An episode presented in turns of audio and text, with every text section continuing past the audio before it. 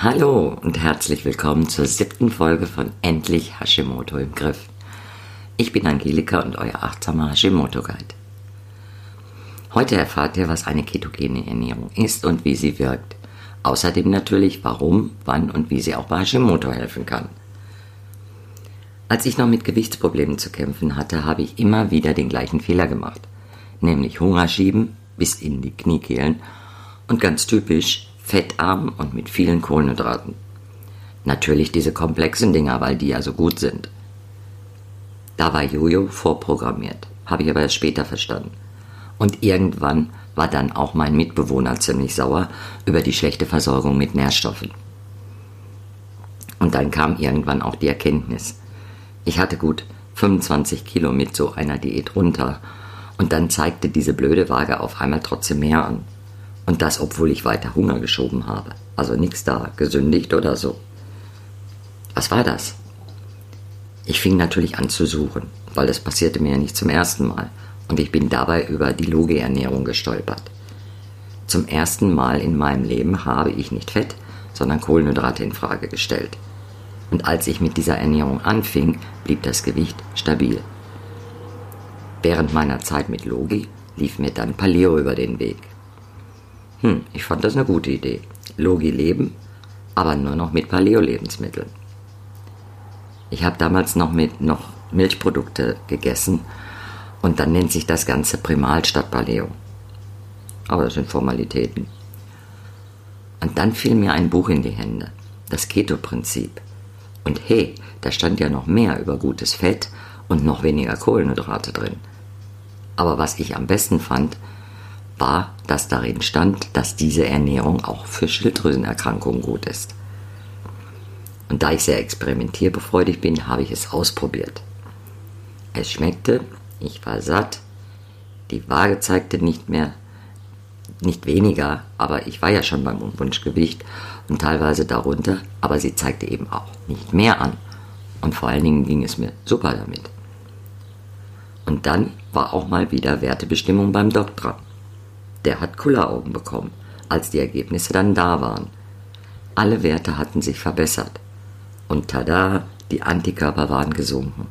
Und das zum ersten Mal seit der Diagnose. Warum, wieso, weshalb? Schauen wir uns heute an. Klären wir heute also auch ein paar Fragen dazu. Was ist ketogene Ernährung und wie funktioniert sie? Was sind die Vorteile? was die möglichen Nachteile und natürlich für uns ganz wichtig, mit welchen Strategien kann ich eine ketogene Ernährung bei Hashimoto so optimieren, damit ich möglichst viele Vorteile davon habe. Okay, legen wir los. Was ist eine ketogene Ernährung? Ich mag das Wort Diät nicht wirklich, weil Diät hat für mich immer so etwas von einem begrenzten Zeitraum, in dem ich mich total kasteie. Eine ketogene Ernährung ist eine fettreiche und sehr kohlenhydratarme Ernährungsform. Sie ist auch nicht neu, sondern sie wurde schon in den 1920er Jahren zur Behandlung von epilepsiekranken Menschen, besonders sogar Kindern, eingesetzt. Das zeigt uns eigentlich schon, dass sie wohl irgendwie gut fürs Hirn sein muss, denn dort liegen die Auslöser von Epilepsie. Seit einigen Jahren ist sie auch wieder populär geworden weil sie zu guten Ergebnissen bei Übergewicht und Diabetes Typ 2 führen kann. Die traditionelle Keto-Diät enthält maximal 15 Gramm Kohlenhydrate. Gleichzeitig werden hohe Mengen an Fetten und moderate Mengen an Eiweiß verzehrt. Das macht dich richtig satt. Und satt ohne diese lästigen Heißhungerattacken verschwindet auch das Bedürfnis zur Lieblingsschokolade zu greifen. Du kannst dir sicher vorstellen, dass sich eine Diät dann leichter durchhalten lässt. Aber es gibt noch mehr Vorteile. In den ersten Tagen habe ich mich auch erstmal müder gefühlt. Das fühlte sich so an, als hätte ich mir da was eingefangen. So wie eine Art Grippe, die im Anmarsch ist. Und das ist normal. Das sind sozusagen Entzugserscheinungen von den fehlenden Kohlenhydraten, die ja letztlich Zucker sind. Und Zucker ist nun mal auch ein Suchtmittel. Es gibt noch einen weiteren Grund, kommen wir aber gleich auch noch dazu. Das geht nach ein paar Tagen vorbei und nennt sich Adaption, also Anpassung. Und danach geht die Post ab. Bei mir ist das mitten am Tag passiert. Schwupps, als hätte jemand den Schalter umgelegt, hatte ich plötzlich richtig Power. Und dazu auch noch gute Laune. Ich hatte ein Gefühl, als ob ich fliege. Dieses Spitzengefühl ist ziemlich euphorisch, aber auch das geht irgendwann vorbei. Aber viel mehr Energie und Klarheit im Denken, das bleibt, wenn du so extrem wenig Kohlenhydrate und damit Zucker zu dir nimmst. Doch, Kohlenhydrate sind Zucker. Der Körper verwandelt auch Vollkornbrot oder die zuckergetränkte Grillmarinade zu Zucker um. Viele Lebensmittel enthalten Zucker, wo du nicht vermuten würdest oder ahnen würdest, dass darin Zucker enthalten ist. Also wenn du so extrem wenig Zucker isst, dann wirkt sich das auf deinen Blutzucker positiv aus. Der fährt nicht mehr Achterbahn, sondern bleibt relativ konstant auf gerader Strecke. Kohlenhydratarme Ernährung kann auch Schmerzen und Migräne lindern und sie gilt als entzündungsarm. Die tolle Stimmung und mehr Klarheit im Kopf habe ich ja schon erwähnt. Übrigens, wenn wir auf die Welt kommen, sind wir in diesem ketogenen Zustand. Babys sind in Ketose. Und solange wir Muttermilch bekommen, bleiben wir das auch. Also eigentlich ist das so eine Art von Normalzustand oder Urzustand. Danach, also wenn wir nicht mehr gestillt werden, beginnt die eher kohlenhydratbetonte Ernährung. Der Körper geht in den viel einfacheren Zuckerstoffwechsel und verlernt den Fettstoffwechsel. Er braucht sich ja auch nicht mehr anzustrengen, aus Fett Energie zu gewinnen, sondern nimmt den viel einfacher zu verwendenden Zucker. Er macht es dann wie viele von uns. Er bewegt sich in der Komfortzone und vermeidet Anstrengung. Die müssen ja nicht sein. Wenn du jetzt aber anfängst, den Zucker wegzunehmen und dafür mehr Fett nutzt, dann kapiert der Körper das nicht so schnell. Er braucht etwas Zeit, bis er sich erinnert, hey, da war doch mal was. Wie ging das nochmal? Aus Fett und Eiweiß kann ich Ketonkörper machen. Und die geben mir und dem Gehirn die notwendige Energie. Okay, geht nicht anders. Ran an die Arbeit und Ketone produzieren. Der Körper merkt schnell, dass das anstrengender ist, als vorher immer Zucker zu nutzen. Und deshalb ist er erstmal platt und das macht dann diese Grippesymptome. Du kannst dich auf einmal besser konzentrieren, du fühlst dich klarer im Kopf. Nun, der Grund liegt darin, dass diese Ketone, die der Körper dafür die Energiegewinnung baut, in der Lage sind, die Blut-Hirn-Schranke leicht zu überwinden und so versorgen sie das energiehungrige Gehirn schneller und effektiver als Glucose. Übrigens gibt es so etwas Ähnliches wie eine Insulinresistenz auch im Gehirn. Es wird gerade intensiv daran geforscht, ob das möglicherweise die Ursache für Alzheimer und Demenz sein kann. Eine amerikanische Ärztin hat mit ketogener Ernährung und der Zufuhr von MCT-Öl die Alzheimer-Erkrankung ihres Mannes stoppen können. Rückgängig machen geht ja nun mal bei sowas leider nicht mehr. Aber dass diese Erkrankung nicht weiter fortschreitet und vielleicht mal irgendwann nur sehr langsam weitergeht, ist ja schon ein Wahnsinnserfolg. Dein Körper braucht etwa zwei bis vier Tage, um auf den Fettstoffwechsel umzuschalten. Ab da sind die Ketone auch im Blut messbar und der Zustand heißt Ketose. Na gut, und wie sollst du jetzt essen? Die klassische ketogene Diät hat ein Gewichtsverhältnis von Fett zu Eiweiß und Kohlenhydraten von 4 zu 1. Eh nee, das klingt aber jetzt kompliziert. Ja, stimmt. Es geht auch viel einfacher. Es gibt die Skaldemann-Regel. Die stammt von einem Schweden, dem die Ernährung so gesehen sogar das Leben gerettet hat. Google mal nach Sten Sture Skaldemann, wenn dich seine Geschichte interessiert. Also er hat herausgefunden, der Anteil an Fett in Gramm eines Lebensmittels soll dividiert werden mit der Summe von Eiweiß und Kohlenhydraten in Gramm. Das Ergebnis muss mindestens 1 ergeben, um noch als ketogenes Lebensmittel, also keto-konform zu gelten. Besser sind Werte ab 1,5 und darüber, besonders dann, wenn du noch abnehmen möchtest.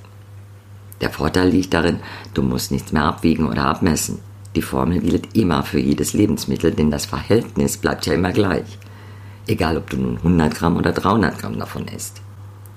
Es spielt auch keine Rolle, wie viel du isst, denn du wirst durch die Sättigung von ganz allein auch weniger essen. Diese Ernährung macht unwahrscheinlich satt. Inzwischen hat selbst die Wissenschaft erkannt, dass Fett nicht böse ist. Also zumindest nicht jedes Fett böse ist. Bei einer so hohen Fettzufuhr wie bei der ketogenen Ernährung ist es aber wichtig, dass das Fett von bester Qualität ist. Das bekommst du in Weidefleisch, Eiern von Hühnern, die noch gackernd in der Natur scharren dürfen, Nüssen, Avocado, nativem Olivenöl, nativem Kokosöl, Weidebutter und auch dem Schmalz von artgerecht lebenden Tieren. Also nochmal die Vorteile. Ups, wenn du ein leichtes Schnarchen im Hintergrund hörst, dann ist das mein kleiner Kater.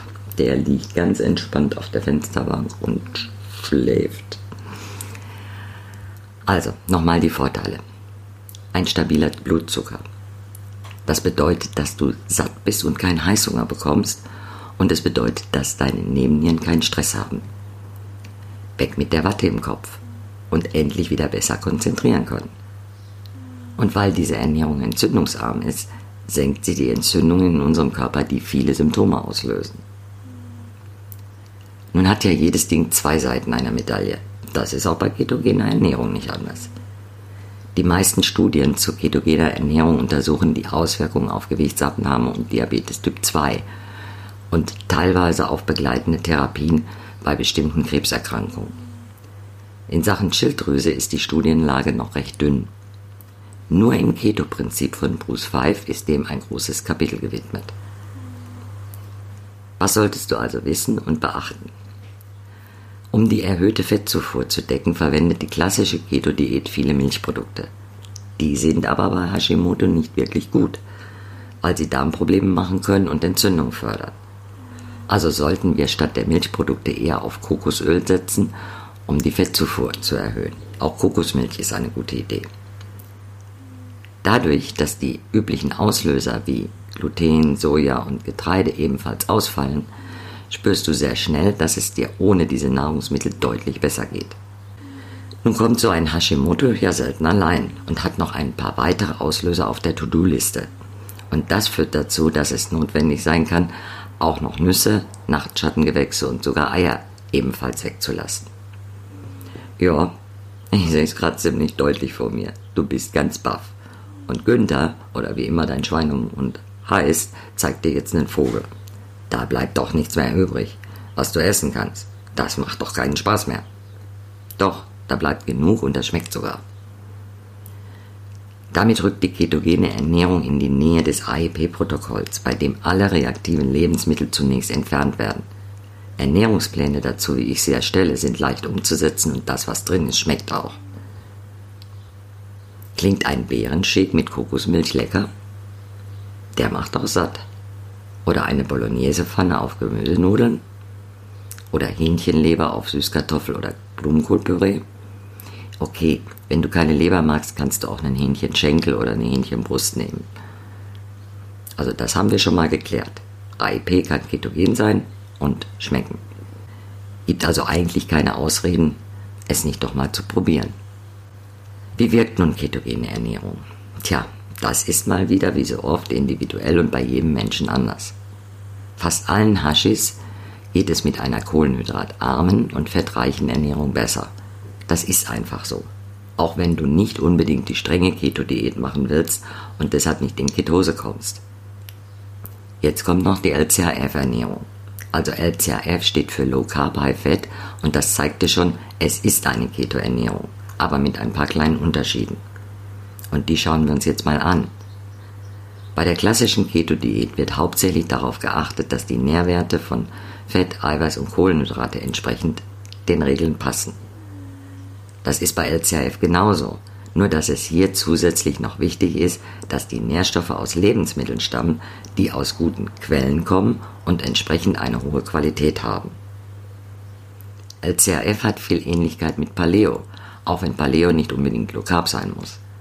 Aber bei beiden, also LCRF und Paleo, schauen wir darauf, dass wir naturbelassene Lebensmittel nutzen. Wir kombinieren sehr viel Gemüse, am besten bio oder selbst angebaut, wer dazu die Gelegenheit hat, mit hochwertigem Eiweiß aus Quellen, wie zum Beispiel dem Fleisch von artgerecht gehaltenen Tieren. Und das Ganze ergänzen wir mit guten Fetten, die ich schon genannt habe. Genau wie bei Paleo und bei LCRF wird komplett auf Fertigprodukte und industriell verarbeitete Lebensmittel sowie auf Soja, Getreide und Zucker verzichtet. Nochmal, Paleo ist nicht zwingend Low Carb und LCRF bedeutet nicht No Carb. Denn wir nehmen Kohlenhydrate auf, aber die meisten davon stammen aus Gemüse und etwas Obst. Damit ist sichergestellt, dass wir auch die wichtigen Vitamine, Mineralien und Spurenelemente bekommen. Ich spare mir jetzt, dir einen ziemlich kompakten chemischen Prozess im Zellstoffwechsel zu beschreiben, denn dann schläfst du mir noch ein, weil es stinklangweilig ist. Deshalb musst du erstmal nur wissen, dass eine Hypothyreose, also eine Schilddrüsenunterfunktion, bereits ein Zustand von erhöhtem oxidativen Stress ist. Eine LCRF-Ernährung kann erheblich dazu beitragen, diesen Stress zu senken. Das normalisiert die Schilddrüsenfunktion und kann dir mehr Energie geben, also mehr Power. Zu den Vorteilen von Keto kommen also noch ein paar weitere dazu. Oxidativer Stress wird gesenkt und verbessert die Schilddrüsenfunktion. Rheumatoide Arthritis ist auch eine Autoimmunerkrankung und gesellt sich sehr gerne zu Hashimoto dazu. Die Ketonkörper, die wir bilden, die haben den unaussprechlichen Namen Beta-Hydroxybutyrat können genau die Entzündungshemmer bremsen, die Entzündungsreaktionen aktivieren. Einfacher, wenn du rheumatoide Arthritis hast, kann LCAF dafür sorgen, dass du weniger Schmerzen hast und es dir insgesamt damit besser geht. Das waren jetzt also die Vorteile. Gibt es auch Nachteile oder kann das jeder machen? Um es gleich zu sagen, es gibt ein paar Dinge, die du beachten solltest. Die klassische ketogene Diät vermindert nur Gluten, aber erlaubt Soja- und Milchprodukte. Durch eine schilddrüsenfreundliche Ernährung wie LCAF sind wir da besser aufgestellt. Trotzdem besteht ein gewisses Risiko für Candida-Befall. Wenn du Nüsse, Pilze, Milchprodukte und etwas Alkohol konsumierst, kann das Candida fördern. Und dann hebt sich das fast gegenseitig auf. Einerseits hungern wir Candida mit dem Verzicht auf Kohlenhydrate und insbesondere Zucker aus. Andererseits geben wir ihm neuen Nährboden durch diese reaktiven Lebensmittel. Und Candida geht nicht von alleine weg. Da müssen wir schon etwas dafür tun.